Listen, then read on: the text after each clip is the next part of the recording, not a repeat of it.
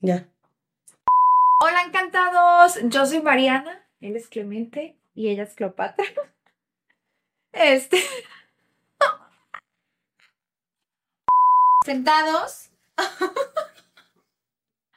Clemente, ¿no quieres salir a cuadro acá? ¿Ya está grabando? Sí, desde el principio estaba grabando. Ya no más voy a poner el audio. Vamos a cerrar aquí. Ya déjalo así. En el interés. Ok, a ver cuánto tiempo los puede tener. Oye, ¿se ve si lo pongo aquí? No, eso no, Clemente. Los perritos me han salvado la vida y me han ayudado a encontrar más luz todos los días de mi vida. Y ya se fueron. ok. Ah. Hola, me llamo Mariana Guerrero y hoy les voy a platicar un poquito de mí y de por qué iniciamos con el podcast. Encantada de conocerme. Primero que nada, les presento a los amores de mi vida, mis perrijos. Aquí en el podcast somos muy pet friendly porque sabemos la importancia de la conexión con la naturaleza. Este es Clemente y esto es Cleopatra. Estos dos bebés me han salvado la vida de muchas maneras, pero bueno, les voy a platicar un poquito de mi historia. Yo nací y crecí en Guadalajara con un síndrome que se llama Marfan y me afectó más que nada en los ojos. Nací legalmente ciega. ¿Qué quiere decir esto? Que veía, pero muy, muy poquito, o sea, manchas mi forma de ver el mundo, y digo ver entre comillas, era más eh, percibir emociones, sonidos, era de un, no tengo ni las palabras indicadas para poder escribir el cómo yo percibía la vida, porque era algo muy intuitivo, era algo muy energético y era algo que no me daba cuenta que estaba haciendo. Creo que a todos nos pasa que de chiquitos creemos que todos vemos el mundo de la misma manera, pero no es así. Mis papás se sacaban mucho de onda porque yo sabía quién estaba timbrando la puerta antes de que abrieran la puerta. Yo sabía quién estaba atrás de mí antes de voltear. Y conforme fue pasando el tiempo, me di cuenta que existía poca congruencia en el mundo, ¿no? Tan siquiera en el mundo donde yo me desarrollé. Ah, los adultos decían ciertas cosas que yo me daba cuenta que eran opuestos a las emociones que estaban sintiendo. Entonces yo dije, ah, Marianita, entonces hay que ponerse máscaras en esta sociedad para poder pertenecer y ser aceptados. Creo que esto fue lo que me llevó al mundo de la actuación. Por primera vez conocí a gente que veía el mundo de forma más similar a la que yo lo veía. Eh, por primera vez pude sacar todas las emociones que llevaba dentro sin ser catalogada como hipersensible, sin ser catalogada que mi vulnerabilidad era algo negativo. Eh, fue por eso que me fui a Los Ángeles a perseguir este sueño de la actuación. En ese momento yo pensé que era solo un sueño profesional, pero creo que más que un sueño profesional era un sueño personal, el poder sentirme libre de yo ser quien era sin esas máscaras que me había puesto toda mi vida, ¿no?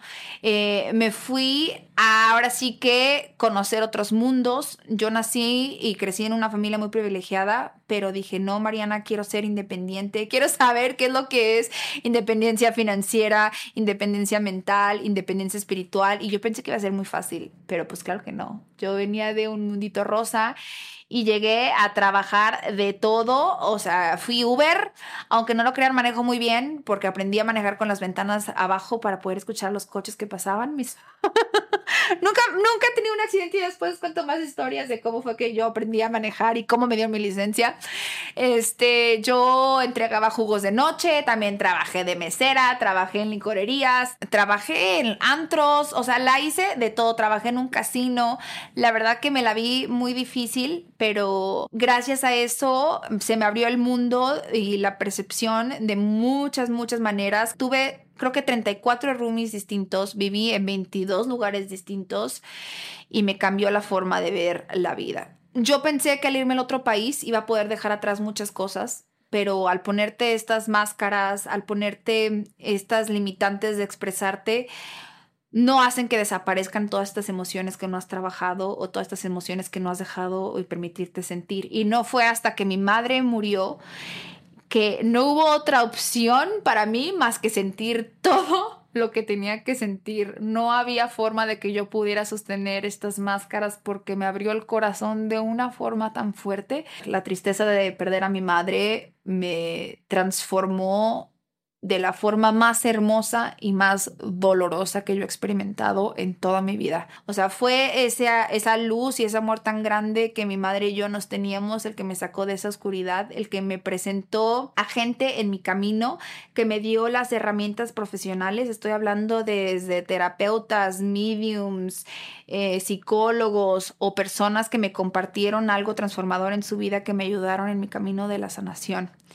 Y luego llegó a mí un doctor que me pudo operar mis ojitos y por primera vez vi. Entonces, aunado a esta transformación de la muerte de mi madre con ahora mi habilidad de ver, me viene el espejo y por primera vez estuve encantada de conocerme. Aún en los momentos más oscuros pude encontrar luz en mi día a día y es de ahí que nace la idea de crear este podcast de encantada de conocerme, porque todos venimos a este mundo a sanar de alguna forma y, no se puede solos, estamos aquí para ayudarnos mutuamente y yo tuve el gran privilegio de encontrar estas personas que me dieron las herramientas para llevar mi hipersensibilidad, para poder llevar mi duelo, para poder llevar esta vulnerabilidad que tenemos dentro.